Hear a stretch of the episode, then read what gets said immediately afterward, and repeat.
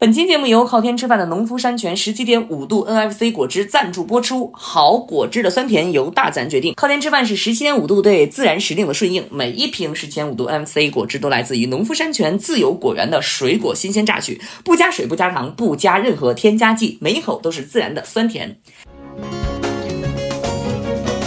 别对我小心翼翼，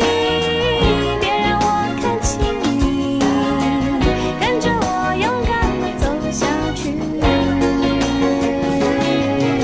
也绝无回心转意。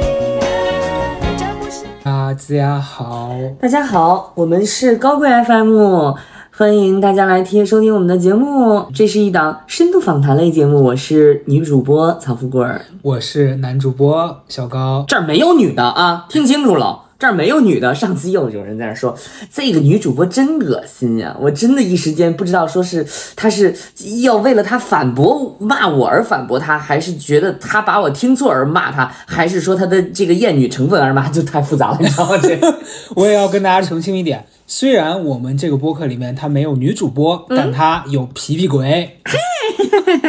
对皮皮鬼，我们以后的还有新淘年金娘。对我，我们以后新娘，我们以后的新名就是皮皮锦和锦皮皮，啊哎锦锦皮。那你肯定是皮皮姐。对，然后我们天天就给别人锦皮，嗯，第一个客户就是那曹曹宁宁了，哎天天给他锦皮了啊。这一期我们两个要聊什么呢？我们要给互联网锦锦皮了，仅仅皮，就是说我们为了让它紧皮，我们就干嘛？我们们就断断网，网。因为上上周吧，是不是啊？对，然后是为什么原因啊？就是听上上期去吧，什么原因？咱们俩说突然我也断忘了，反正咱然后纠俩结了半天，特别莫名其妙，聊着聊着突然说断网吧。对吧？不想过了。 然后我俩就跟那个就是，哎呀，要要断不断，然后一会儿说，哎呀，不行，我得弄，反正我还得发广告，这对那。你就说你那一周你真的断网了吗？其实是哎半短，在社交方面，我想到了一个新的方式哎呀，减糖式社交哎。呀，减哦你懂糖，吧？就是我觉得任何关系，你要多年前有首歌叫《半糖主义》，啊那歌就是讲什么恋爱关系，你知道吧？就是你要你要若若有似无的，才让这个关系更啊加长久。我后来发现朋友之间也是这样子的。嗯，然后上网，我会觉得那段时间，因为就跟你说，我不是去阿那亚嘛，然后去了之后，我带着电脑，因为我有个工作还要处理，嗯所以我是不可能完全脱离这个互联网，我不看不回的。那人家客户找我，我就没法回复了。嗯但是我又不想全天 all in 在这个里头，嗯于是我就只在我想要上网的那一个时段里面，我去干这个事儿，嗯剩下时间我就不干。嗯所以我那天觉得这个减糖式也算是减糖式上网吧，嗯嗯，我就不呃把它当工具，而不是束缚我的一个嗯，器具。减糖了，嗯朋友们，注意阿法，这笔记记好了，减糖是断网。对，我我我我的话，我觉得我为什么那天秒断网，我是觉得我对于这个尘世 啊，城我市尘世啊，就是这个真实世界呀、哦我真的觉得很疲惫。对不起，我一上来就负能量，对不起，对不起，这期捡乐儿，对不起了啊。我经常觉得就是说 够了。够真够了。自从刘昊然抠脚，后来又是谁呀、那个炎亚纶 瞎搞，哎那你看看，我真的我就天天你们就搞你们，那跟我有啥关系啊？今天中午还有个事儿呢，啥啥那那蔡徐坤，别说别说，我不想听，我不想我跟你讲，就是我我必须讲啊，这个事儿让我中午产生了一个念头，就是有完没完。没完呀，他没完呀，这帮人。中午我那个朋友不是跟你讲，他就是腰腰椎出现问题了啊啊嘛，啊来我家说我去能去躺你一家会儿嗯躺会儿，然后我那朋友一进家门，就说我就你知道吗？他就反正他就提到这个事儿，我当时就说我说烦不烦？我说就是这个事儿没个头了，我说一天挣那么多钱，那么好的那个平台资源，不干点正事儿，天天就干这个事除儿，了这些事儿就没别的事儿了。没有别的事儿，真的就是这样。我跟你讲，就是我不刚才打过一比方吗？那个白莲花度假村，嗯就是一个非常高级的餐厅，你凑近了三五人，一听见谁跟谁搞了，谁跟谁睡，对，这个现在互联网给我感觉更差。现在那个特别高级的那个餐厅里边儿，啊大家好像在说话，你一凑近全是全是这烂打事儿嗝，叭，嘚儿全是这，全是这个假模事儿的，跟人似的。哎呦，我真烦死了。然后后来我就说，我不想，不想，不想那啥，我断网。而且我觉得我断网，我时不常的，我那天跟老高我说，我时不常的对于现代生活，我就会有一个叛逆心理，嗯就是我现代性的一些生活，我就杜绝它。嗯比如说互联网啊、大家都觉得现在脱离不了，我就偏偏要试一试。嗯，比如说大家都打车，我就要走回家。哎呦，从我们家走到南二环十三公里，我的牙耶！反正我就是觉得有的时候得要需要呃脱离这个你现在已经习惯的这种所谓现代生活搭建起来的。嗯，嗯，你看那外国不经常这样吗？练那丧尸，把那个 把那，你知道有外国有这种人我吗？不知道哎，你不知道，他们有那种丧尸逃生大赛。哦，就是要求你现在没有电、没有水、没有油、没有火、没有现代工具，现在丧尸爆发了，然后你们这帮人要想办法自我求生，都那是这不就样。跟那贝爷对啊差不多吗？那那那贝爷不一样了，他们就时刻准备。你说，你看外国就时刻有这帮一帮人闲蛋，就准备着说这世界完蛋 了。如果世界完蛋了，我将是最有经验的人。你肯定很想参加。我特别想参加，我特别想参加。然后还有一个那个组织叫啥，你知道？有一个美国地方叫浴浴盆，嗯就是洗浴中心那个浴。嗯有个电影叫《南国野兽》，嗯那《南国野兽》里边那个美国电影里面讲的就是一个一群人啊，他们是黑白黄啥人都有，他们都是从大城市跑出来的，然后在那个地方必就是拒绝任何现代生活。然后他们就是完全原始人的生活，就他们是一种信念，他们认为这个世界迟早有一天要完蛋，很负能量 啊。很负能量。但是他们很积极的爆发了一种野性，就是嗯我现在不依靠这些人工搭建的所谓 internet，然后什么这个什么 technology，然后他们就生活自己的。所以明我白我有的时候我也会有这种，你看我经常动不动，你知道我干嘛去了吗？干嘛呀？进山啊，我动不动哦我当野人去了，嗯，但你在山里头待的时间够久吗？就两三天吧，两三天。哎，你讲这个，就因为我去年不是做了一次这个徒步嘛，嗯虽然后来我真觉得太累了，我不想去了，可是。你在山里头闲暇的时刻，你还是觉得很放松的，所以我其实当时特别能理解大家为什么要追求这个事儿。你像如果不参与这个，你会觉得走那些路干啥，累不累，给自己活对活活受罪。对，但其实他就是在日常生活里面被太多这些没必要的束缚困太久了，大家想找到一些对突破。哎，我跟你说，其实上网这件事情，你知道，就是因为娱乐新闻和乱杂新闻，就是负能量太，也不是负能量吧，其它就是负能量，现在就是负能量。就那种东西，它不真实，然后给我的感觉，其实与其说是乱糟糟，嗯，我觉得我这个形容也比较准确，像是蒙昧从物，嗯就是你跟你的真实生活之间蒙昧从物，然后那个物还特别吵，嗯，还有噪点的那种物，明白。然后那个里边就是你又想看，你又看不清，但你又不得不看到它，对然后它就照在你的面前，我就觉得很烦。就是你讲这个，我会发现，我最近刚好看了一个书嘛，是一个中医师，他叫李欣，辛苦的辛，他出了一本书叫《精神健康讲记》。哎呦然后我当时看这本书的时候，它里面提到一个概念，嗯他就说当代人大部分时候会处于一种无意识的状态。嗯，什么叫无意识的状态？就就你你肯定也有过这种瞬间，嗯就你早上起来第一时间把手机拿起来开始刷，嗯，然后你也不知道你要看啥，对但你就在找你要看的东西，然后你一直找不到，你就一直刷，然后一晃眼发现我靠，半个小时、四个小呃四十分钟过对去了。啊，你早上你说这个时间你做个饭背个单词多好呀。对，然后你，但大部分人都这样，就经常，然后大家一边一边抱怨，一边停不下来，然后每天都在说说，哎呀，这手机我都不知道干嘛，一刷就就刷过去了，就包我现括在也有这个问题，抖音也是这样，对，我现在也有这个问题，但是我不是刷抖音刷的入了迷，嗯，我是更下 作，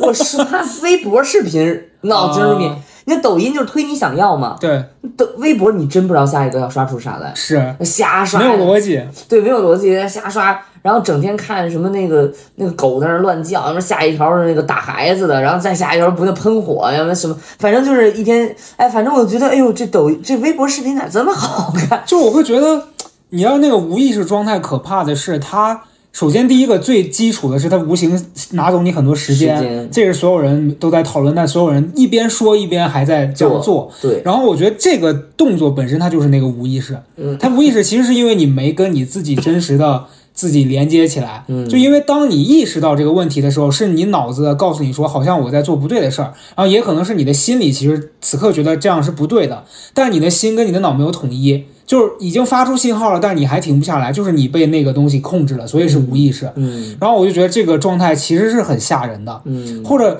呃，你像我经常会有一些情绪失控的瞬间，就比如说某一刻我突然觉得很烦，嗯突然觉得说谁干了一个事儿让我特别不爽，然后我会在那之后陷入一种就是情绪失控的。状态里头，其实那个常常也是一种无意识状态，嗯就你会被那个愤怒包裹住，你觉得说这个人就是坏，嗯这人就是贱，他就是要搞我，入道入魔了，啊你听起你来就就是有一种你失去理智，你会觉得说这人就是要搞我， 但事后嗯事后你去反思的时候，你发现其实根本不是你想的那样，就那一瞬间你已经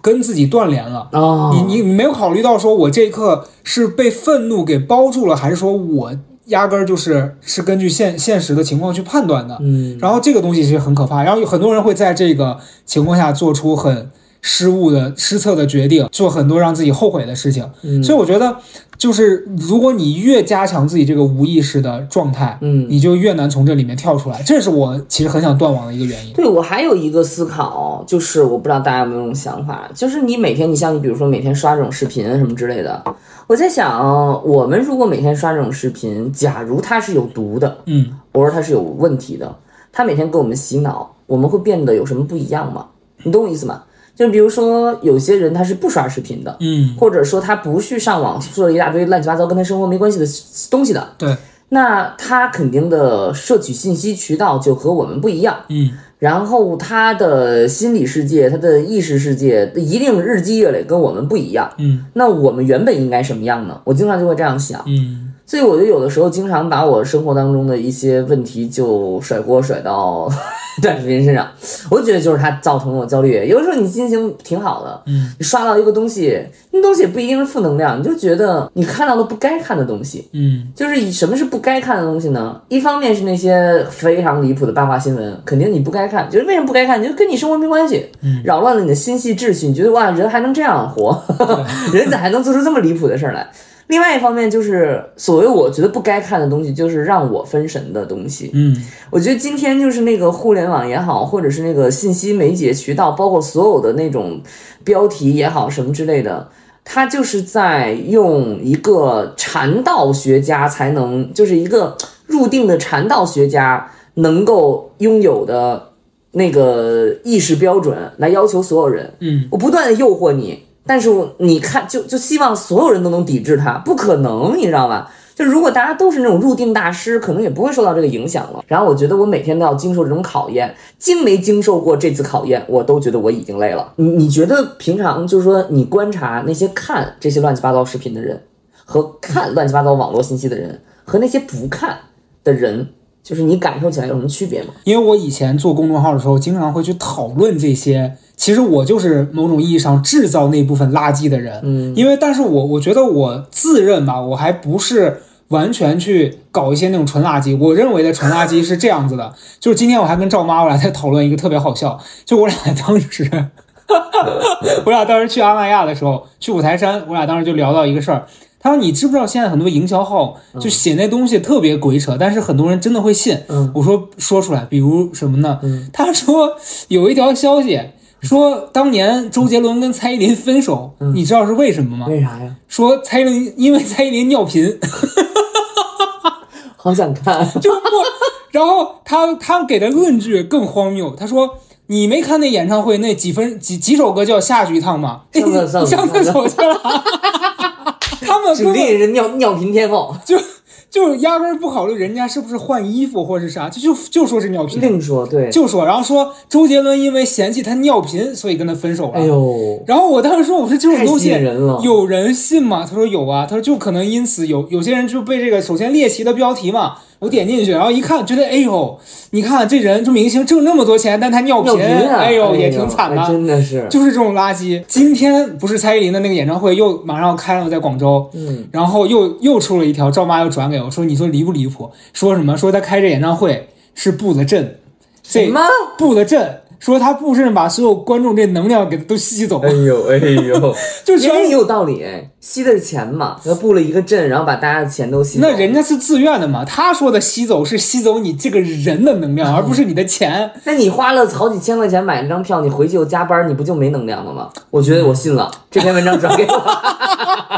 那反正就是类似这样子的发疯的东西有很多，反正就是诸如此类。你每天你只要愿意，你能看到一万篇这样子的鬼东西。对的，但是我曾经致力于是我去纠正这些东西带来的误解。嗯就我会，我原来在做那个公众号，早期叫用心骂人的时候，那个骂人骂的其实就是这些很，在我看来很不可理喻、嗯很离谱、莫名其妙的东西。但后来我就意识到一个问题。嗯哼，那些喜欢看这些猎奇消息的人，嗯他是不会看你这样子的解释的，嗯，对，因为他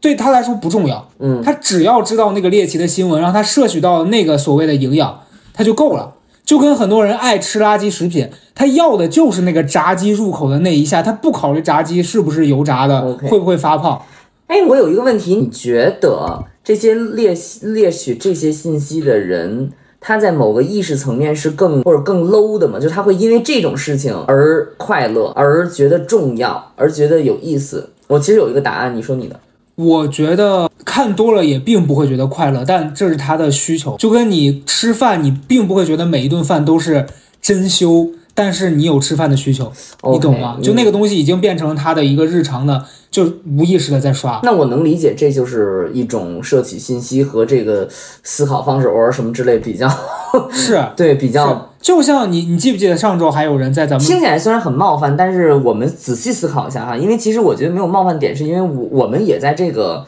价值排序里，嗯嗯，因为我断网，我之前在粉丝群里说过这件事儿，我我我甚至在思考一个关于就是上网这件事儿是不是呃能够通过一个人的信息从哪里获取判断这个人他的信息是不是足够优质，以推断或者联系此人。他的某些方面是不是足够优秀？就是也不是优秀不准确，就是优质。就是说，如果说我们每天，因为我自己有一个答案，就是说信息摄取是不是有高低之分的？我觉得是有的。然后我之所以想要断网，所谓的半截断网，就是我想把这些摒弃掉。我真的觉得他在拖我的后腿。嗯，就是我每一天看到这些垃圾里面百分之八十都是来自于我这些花了时间看的东西，这些东西在我平常的交流、我的成长，然后我是没有任何用，没有任何的用。那我花这些时间做这件事情没有价值嘛，对吧？然后另外的话，我再来看。我看的文章也好看的视频也好，我我我关注的那几个有价值的公众号也好，关注有价值的视频号，我也没怎么仔细去看，就证明其实我没有这个需求。嗯，那我就没有这部分的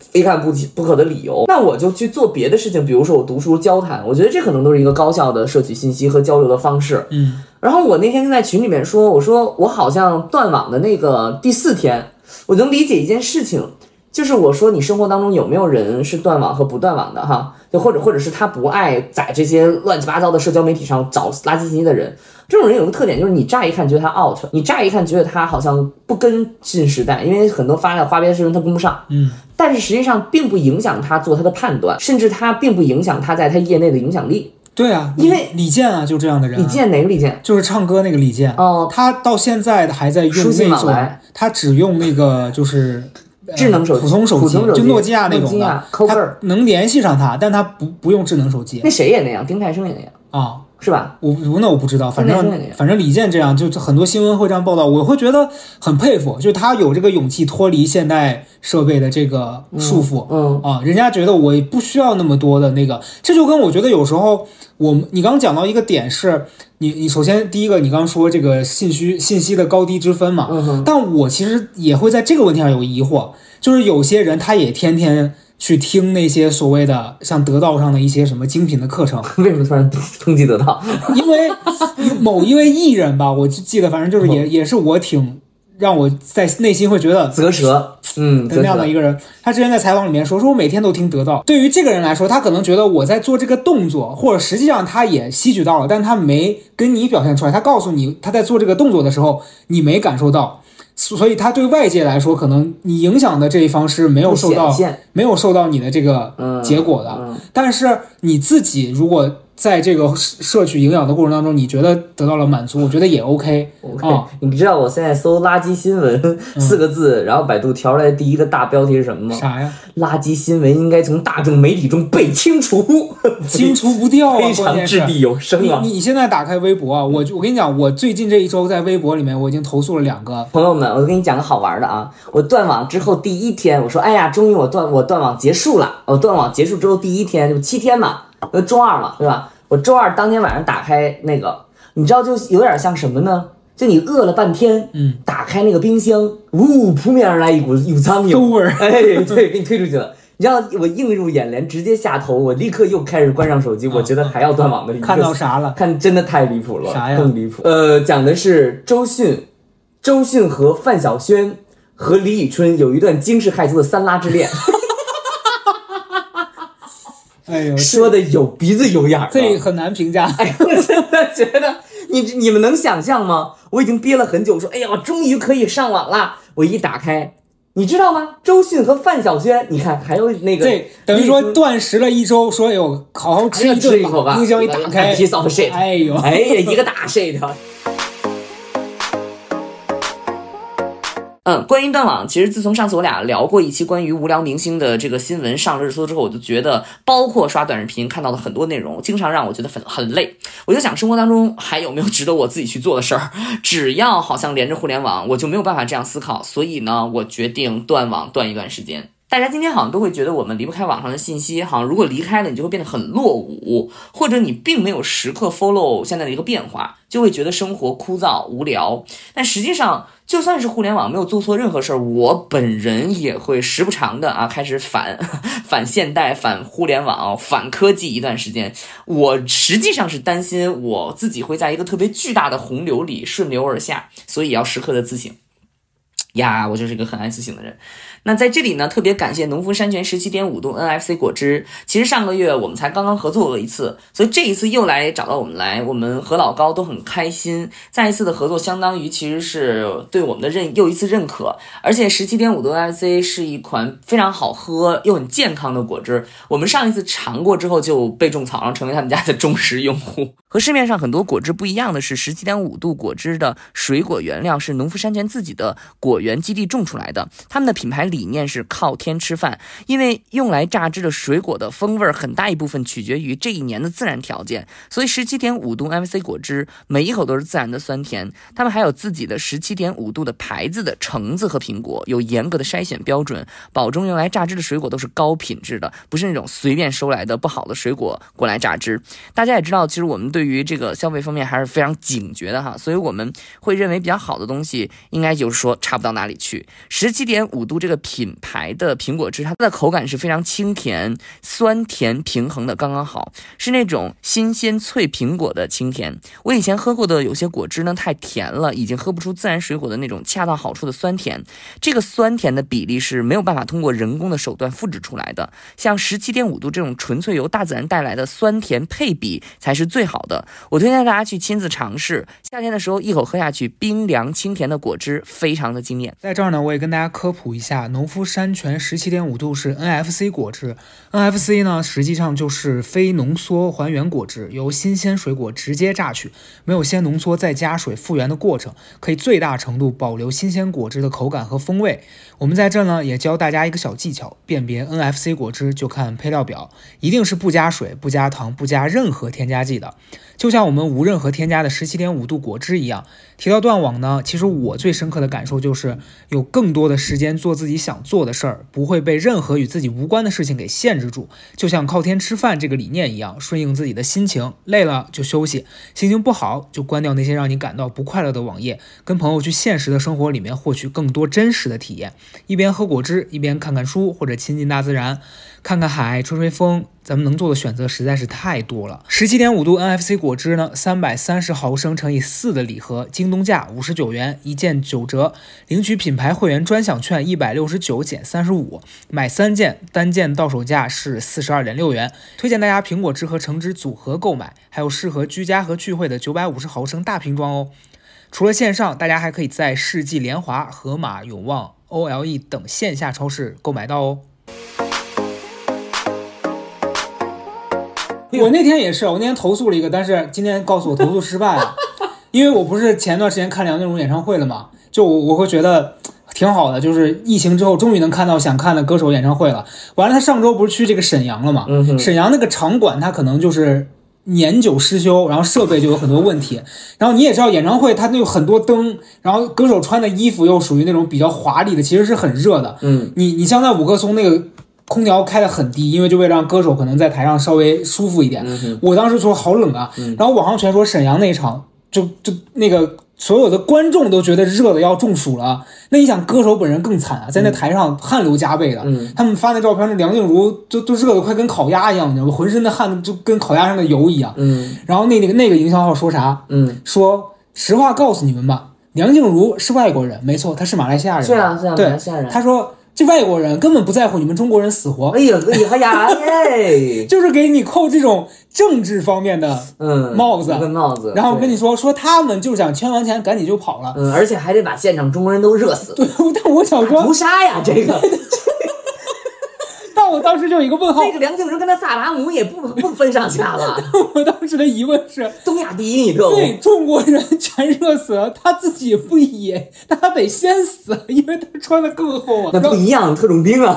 梁静茹特种兵。他经过训练的，对你想，你看这歌手没好人，一哎个尿频，一个尿频，一个哎一呦个想热死别人。哎呀，我呀呀，可别听。我就别我就觉得说这些东西真的就是有人信吗？然后你看底下评论还有人说，哎呦，说可了不得了，哎可呦，了不得，就是这么回事。这真坏。嗯，坏透了。然后我就我就检举报说不实，说这刻意抹黑。然后今天还给我反馈说我投诉失败。证明是真的。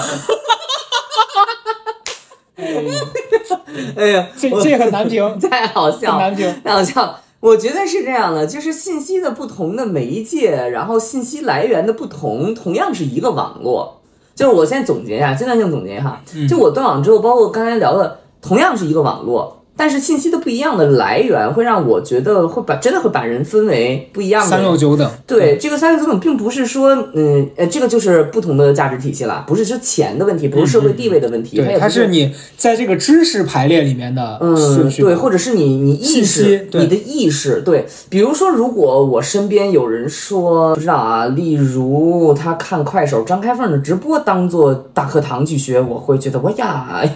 你学啥呢？这是形体啊，一对些形体啊，嗯，跟劈三叉跟三梦奇缘学普通话，你觉得跟完颜慧德学心理咨询，对。 满元回头大家不知道啊，这垃圾信息别 去搜，别去搜。你看你这人真的，我跟你讲，我跟你老讲，师，老师，嗯，我那个我爸爸喜欢上了别的女人怎么办？哎，哎呀，哎呀这爸是爸爸爸喜欢上别的女人，这这是他的事情。嗯这你喝点小米粥。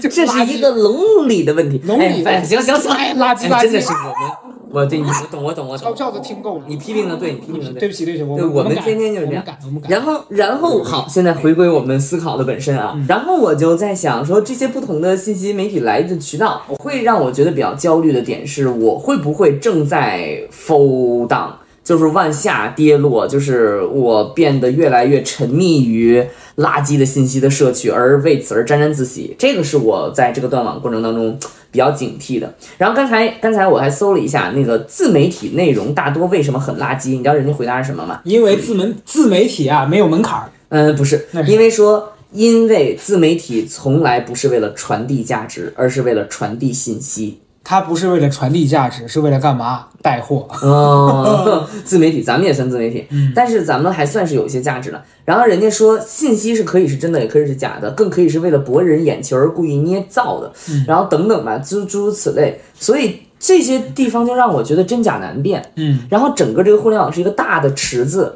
我就说这个池子，你看上去大家都上的是一个网，其实上的不是一个嘛。对，然后我就在想，那如果有一种情况是这个信息渠道越来越精尖，越来越精尖，好像就是说，你只要在朋友圈里边，你就可以看尽天下事。当然它是相辅相成的，嗯，比如说你，我相信就类似吧。比如说你，比如说你，你，你朋友圈里面的动向就已经足够去，可能比你互联网上看到的更靠谱。那其实也就意味着你的信息渠道和你身边的人都已经非常靠谱了，对吧？你身边没有那些胡胡言乱语的人，没有天天分享一些垃圾东西在朋友圈里面的人啊，这也是朋友圈的社交性嘛。你看现在很少有人在朋友圈里发一些疯疯癫癫的东西了。嗯，我觉得这个让我觉得说，no，那那我在断网的时候，我就觉得，嗯，我在想到说，如果我能够有一个自己的精准的信息、优质的来源渠道，我确实不需要跑到公寓里边去挖呀挖呀挖。但我觉得这个有一个问题是，大家为什么会在公寓里面去找所谓的有用的信息？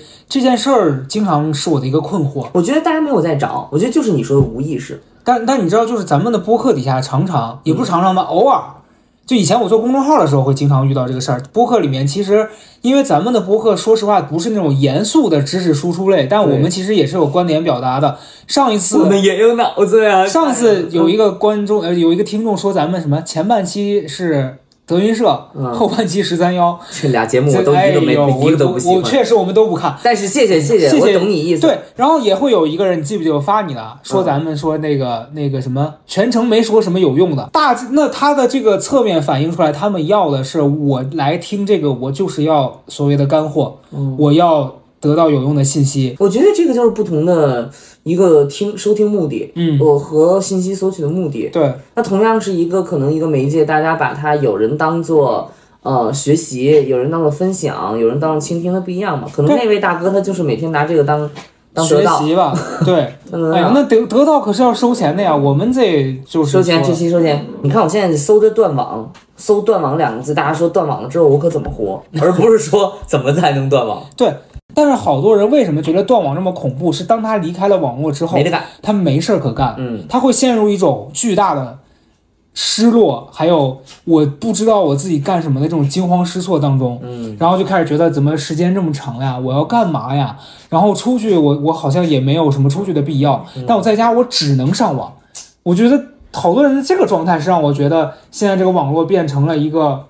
就是刚需，但其实它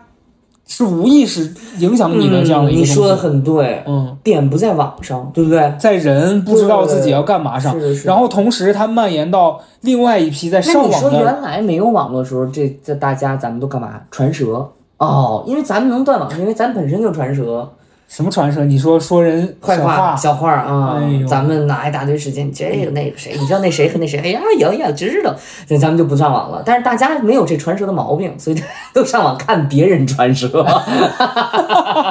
没有，我我刚我刚刚讲到一个点是，你知道很多人他是因为不知道干什么，所以他不能不上网。另外一部分人他在网上会就是这个这种阶段发展到下一个阶阶段就变成啥了？变成他上网。但他开始觉得自己看的这个东西不是最精彩的，他要找到他今天必更精须彩的必须觉得今天老子上这个网值回票价了。哦，哎，我特别有你这个心理，嗯，你知道那个刷视频停不下来就是这个心理，就我没看到我满意的东西。对，没有让我觉得，哎，你说的太对了，你一下就启发我。你知道那天我躺在床上就在那儿犯犯犯痴呆，然后在那儿刷视频，我刷了刷了来刷了去，我我是什么时候停下来的吗？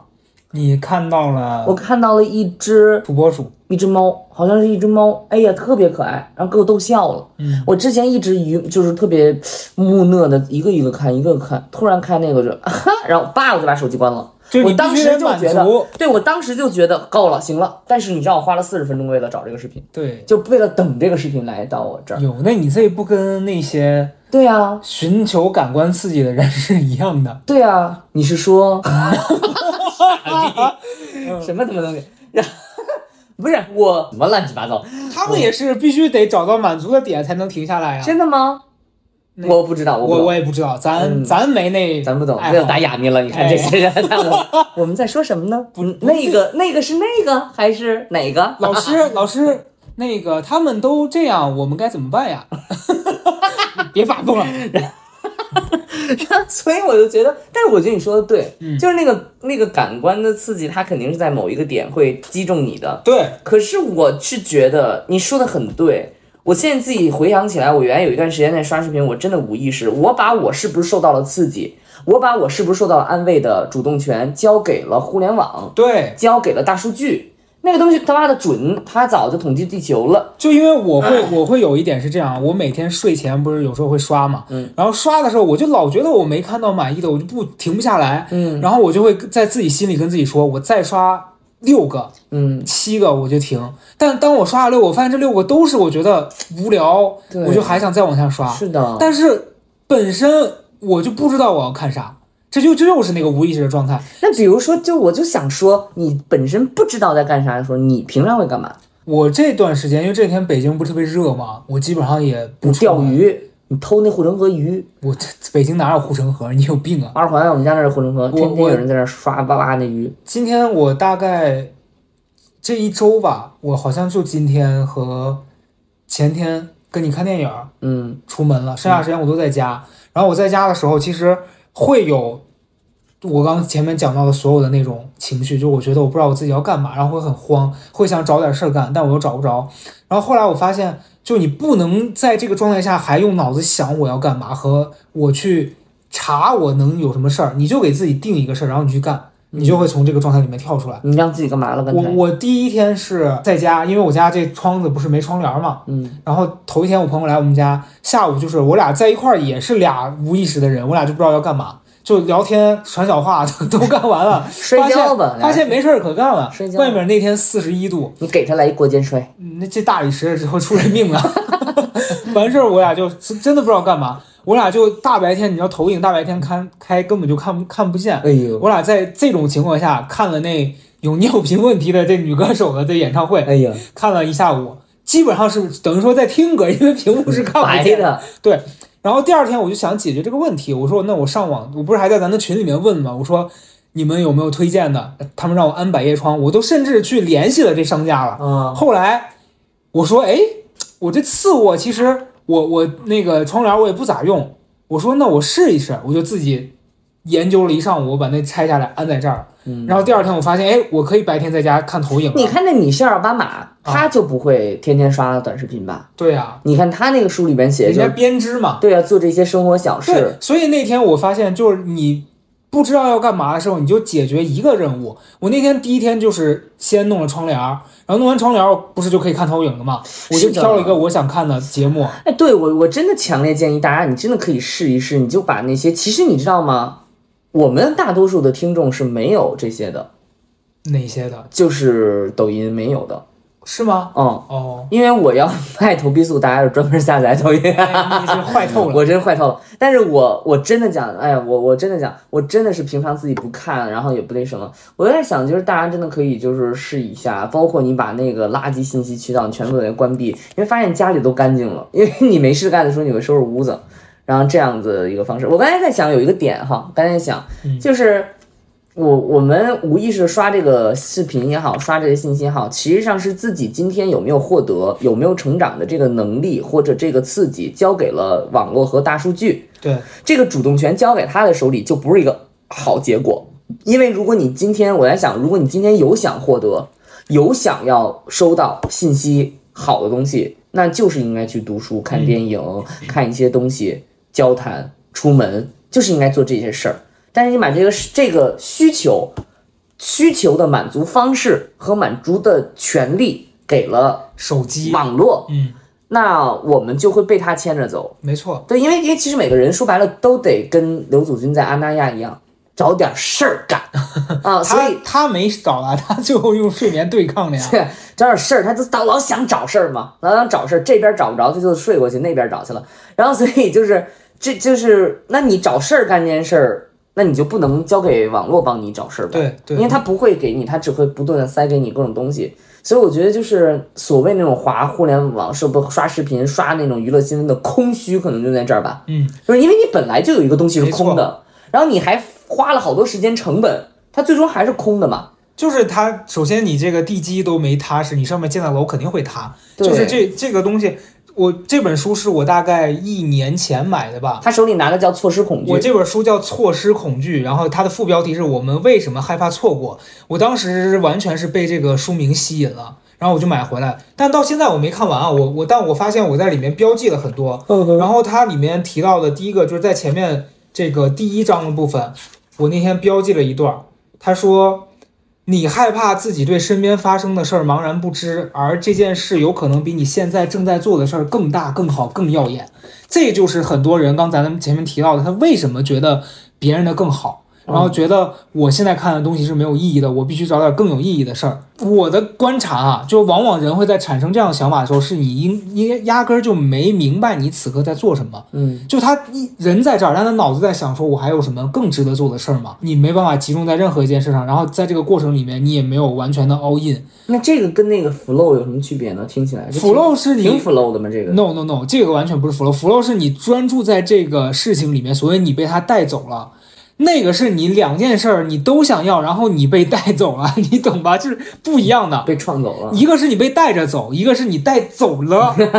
就是这是区别。嗯，对，所以我觉得错失恐惧的这件事儿，就是好像我们永远不觉得我自己此刻拥有的是好的，就是特别好笑。我有一段时间不是在微博上分享我的这个读书的这个笔记嘛，嗯，然后当时有一个网友跟我说：“为什么觉得你的记号比比我的都好看啊？ 哎，我就觉得这这个东西点，对我分享的是这此刻我画出来这句话，而不是这个记号笔，而 且记号笔它有什么意义啊？所以你会发现人的心理就很奇怪，他老觉得他在他喜欢的东西，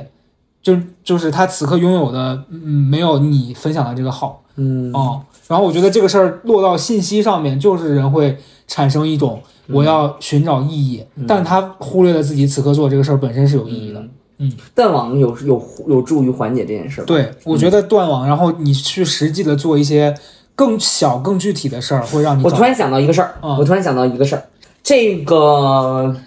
未来十年、五年之内，啊朋友们将会掀起一波断网热潮。你知道为什么吗？为啥因为就是网费交不起了？不是我感觉到了，我已经嗅到了那种。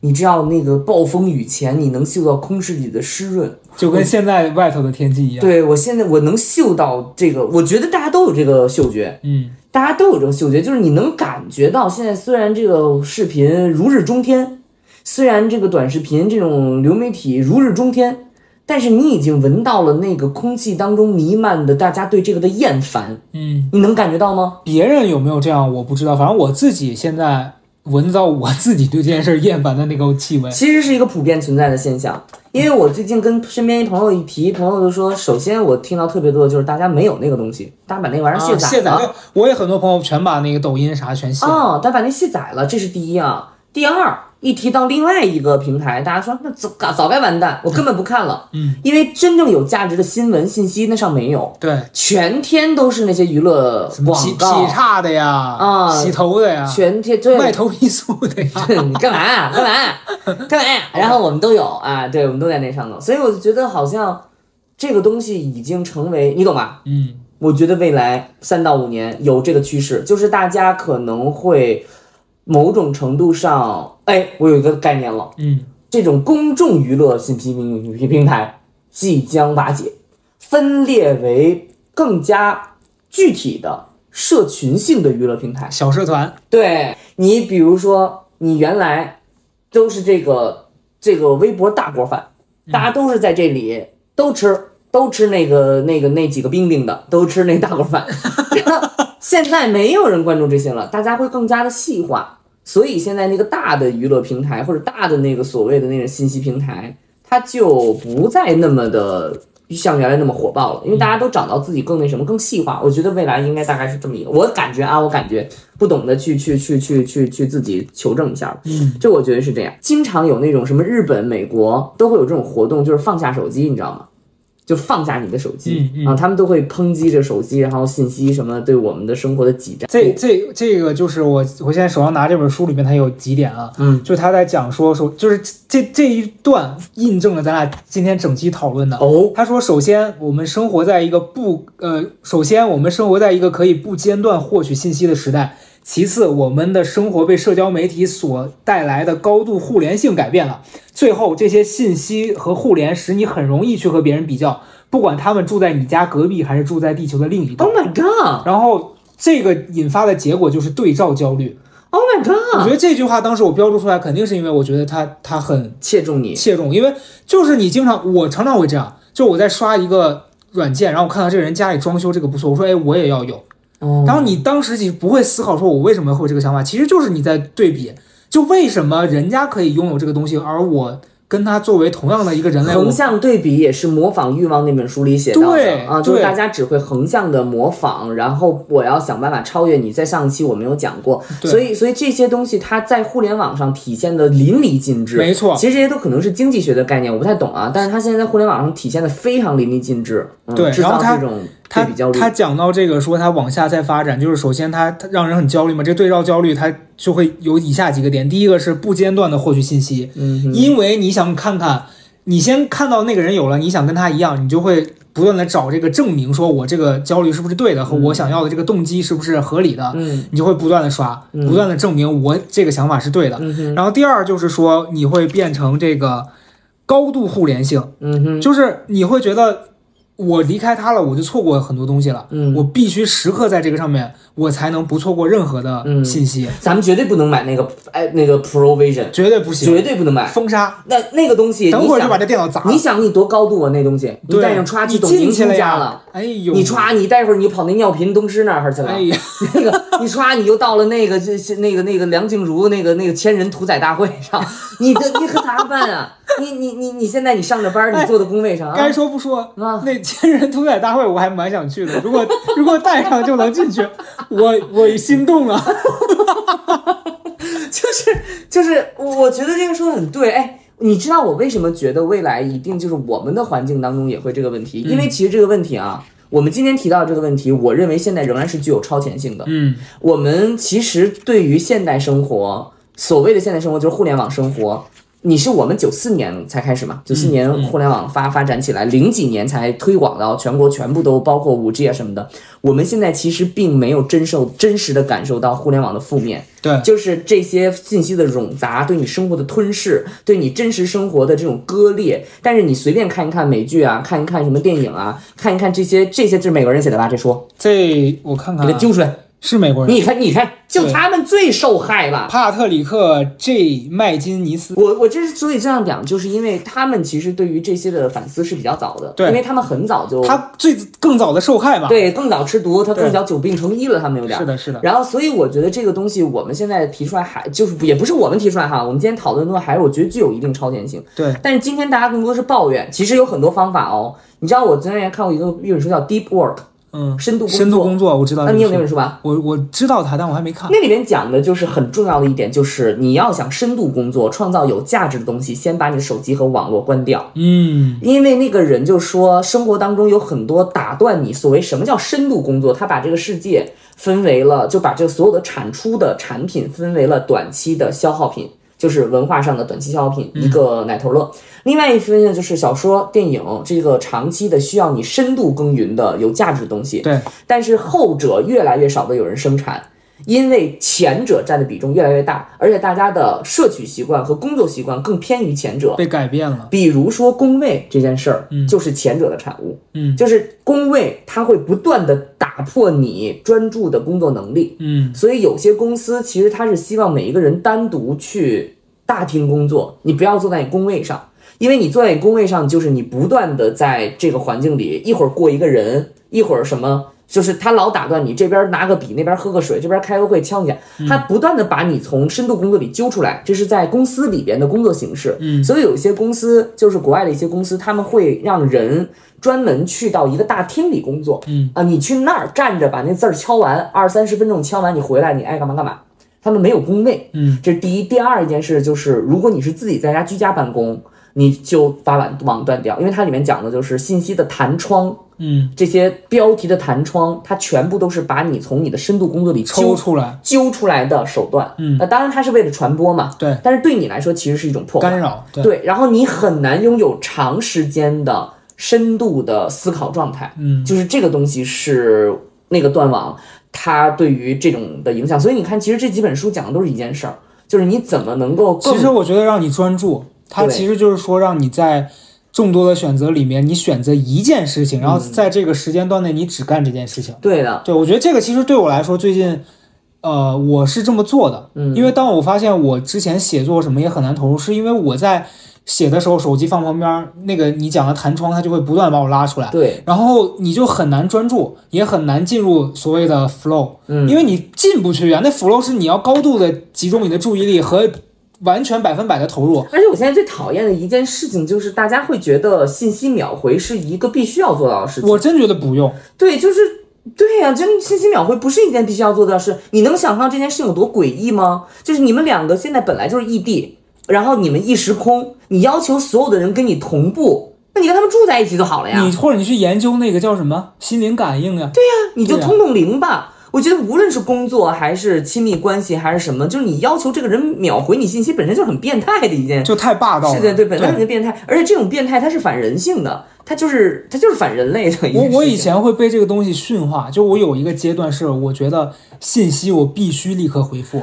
你知道我从大学的时候开始就不这样，哦你知道那个时候我用 QQ，、啊我不用那个微信。然后我全部所有大学学长学姐发消息全部都是微信，嗯，只有我会收到短信。然后因为你不看，对，因为没有，因为我没有微信，哦那个时候我没有微信。他们当时就说你你怎么没有微信？你真太太奇怪了， Out 你必须赶紧弄一个微信。我弄了一个微信，但一样还是联系不上。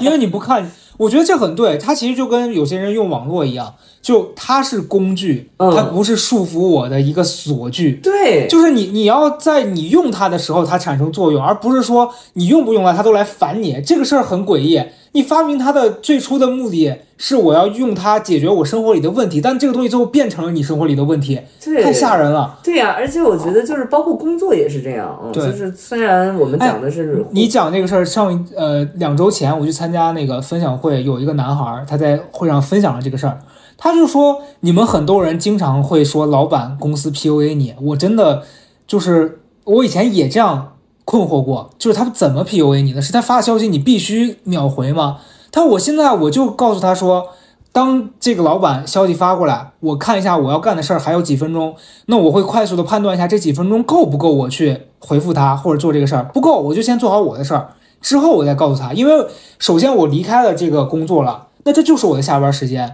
没有任何法律规定我说我在我私人的时间里面还必须秒回你。 对，就如果你让这个风气蔓延开来，那是你自你己的知道这啊个责风任气，其实它的前置就是因为我们现在有了所谓更便利的信息媒介，对就是这个信息媒介让你觉得说，原来我联系不上你，那可能是因为那个信号手机没信那号鸽子飞不过线啊，哎对，那信寄不过去，你现在你没接口了吧？对，我觉得这些都不是这样，嗯我觉得也有啊。那我家网断了咋的？我手机偷了是吧？对，但但我觉得这都是借口，你就可以告诉他说，我现在就有别的事儿。对，所以我觉得就是这个网络真的很强大，它强大到在生活当中挤占我们的对于生活的本身的感受，然后它强大到好像我们必须得秒回才是正正确的行为对，然后它强大到你没有办法判断的时候，把你自己的刺激、你想要收获、你想要得到有效信息的权利交给了他，嗯好像这是理所当然的。我觉得这网络真的很强大，所以我是真的对于一切强大的东西很警惕。我就对于这个东西，我经常的时候，我觉得说我不能再和它有更深或者 fold down 的一个连接。我觉得你看我在抖音都半个月没更新了。就是得把主动权拿回自己手里，嗯这也是我近一段时间在思考的事儿。就我以前早上起来就是，哎，真的朋友们，我推荐大家去看那个，呃，叫什么样本戏《精神健康 讲记》，它虽然是一本。医看似在讲中医的书，但它里面其实提到很多概念，我觉得是日常生活里面，因为中医讲究的是你让人回到最基本的生活对状态。对我觉得这个其实是我很认同的。其实除了中医，很多古老学派都是这样。对，他就说你你大家因为现代被很多科技和现在这个信息给包裹住了，你就觉得说我就要相信所谓的科学这个概念下面的东西，它是所有人公认的，它是有效的，那我就去相信这个。然后你会觉得以前的那些东西是糟粕，但是你没想过那些东西流传了那么多年，它为什么会被那些人、那些古人和那些很厉害的先辈他们就是推广下来？就它里面有一些是其实是关乎人最根本的知识和一些概念的。为什么有些人他现在会有精神压力的问题，他会有这个情绪的问题？实际上就是因为他脱离了季节的更替，跟着整个这个。气候的变化，他在生活，所以他完全是就就是我们在讲的所谓的跟着 flow 嘛，所以养生的人是不上网的，呃，上的少吧，我不能说人家不上，但是断网要纳入养生了。所以你知道， 就是大家在做养生这个动作，就是尽可能的让自己活得更回正常，本真一点，而不是说我嗯自就然我完全被这些东西绑架。对，因为这些东西它会让人变得工具性，但是的我是们的所说的自然其实就是动物性嘛，对我们的动物没性。错，我在看那本书之后，我受到了启发。他说，因为你太习惯被这些产品，就是它能带你了解很多东西嘛，所以你会觉得用用脑子判断这这件事儿是最快最有效的，然后你就会忽略了说你去感受嗯你。说感受对但我觉得人感受其实，在很多时候是很重要的。感觉嘛？你看视觉、听觉、味觉、触觉，还有一个就是感觉嘛。你其实人也有一个感的，我不知道，它也许不是一个实体的就那个东西，它可能是无法被当代的科学什么给论证的。它就像你去茶室里，你没有一个检查项目是说查一下你的感觉准不准确，但是这个东西是人一直以来保有的，你现在之所以没办法去用它，是因为你平常也压根儿没有在感受。对，而哎，你说好对，哦你知道我，你看我刚才说吧，就是信息特别多，然后上网特别多，我那感受就是，我觉得生活上蒙了一层雾，我就希望能够不要有这些东西，然后我更清楚的看到我生活的，我觉得那就是一种感觉，我觉得那个人那种感觉，每一个人都有这种感觉。你看对那时候浑浑噩噩刷了半天视频，然后蒙蒙昧昧的，他也其实感受到这个东西了。Wake up, everybody！如果你已经感受到不对了，你就不要再让自己陷入那个无意识的状态了。最后一点要说的是，只要花费大量的时间去关注你希望拥有的事物，而不是感恩你一直认为你理所当然拥有的事物，你就会掉入陷阱。 嗯，没听懂什么意思？就是他，他如果你一直觉得说我现在没有的那个东西才是我想要的，哦然后你忽略了你手里面现在有的，因为你默认这些东西是你理所当然应该有的，哦你就会掉入陷阱，是的，因为别人会告诉你说那个其实更好，嗯这个才是你值得拥有的，嗯，其实那是他觉得你要有的，你压根儿没有感受这个东西是不是你真的想要的，我发现这个问题，我真的觉得这个问题可能在欧美更严重。嗯，就是我你觉得看是那美剧里面那小孩儿永远对呀抱着电脑趴那儿，对啊，对你看那翘腿个那白莲花度假村，那那儿子对打游戏嘛没手机都没命了。对啊，那女孩儿家女孩儿天天在那儿抠抠完了抽大麻，没有没有点好事儿。这些人 就是你知道，就是我觉得欧美国家可能人对这个的更有体会。我我之所以说更有体会，就是因为他们真的久病成医，对他们真的就是已经太长时间进入到这个里边。我们今天没有太什么的原因，是因为你生活当中确实还会看到很多人他不用。然后包括他没有跟这个网络嵌入那么深刻，所以我们的环境其实不是那么深度化互联网。但是我相信做互联网产业的人一定极有体会，嗯就你生活当中完全一切都跟这个脱不了节。对所以我觉得这个东西就是要警惕，因为其实很多的地区，然后是国家，其实它都已经有这个问题出现了。嗯，它其实是一种断联嘛，自发的警惕啊！我自发的警惕的点就在于不要奴役我，谁都不能奴役 我，我自我管理嘛。你别你别来搞我，你你别给我告诉我你什么这那。我觉得互联网就是这样子的，它包围我，然后什么之类，我我不行，我拒绝，没错我立刻我就断了。所以最后我其实只想再说一句话，我觉得断网这件事儿对于我来说是，多说一句把你舌头。我觉得断网这个事儿其实是在选择我想要的事儿，然后舍弃那些我不需要的事儿。有的时候我得承认我的能力只能在这个阶段里面做一件事儿。蛮好的，今天这一期整个聊下来，看见了吧？嗯，我们主张两个字什么？自然，哎，自然，natural， ，natural，就像我们 Natural 今天的这一期的赞助。农夫山泉，农夫山泉就是一家从来不接入互联网的公司，对，你别蒙 骗啊，你你人给我杀了，你别乱说。靠天吃饭呀！哎呀，对你那个是熬中药，人家这是榨果汁儿。 对，不用硬说 了。好了，那这一期我们就差不多到这儿结束了。我觉得 大家好自为之吧。那这一期就到这里结束吧。拜拜。看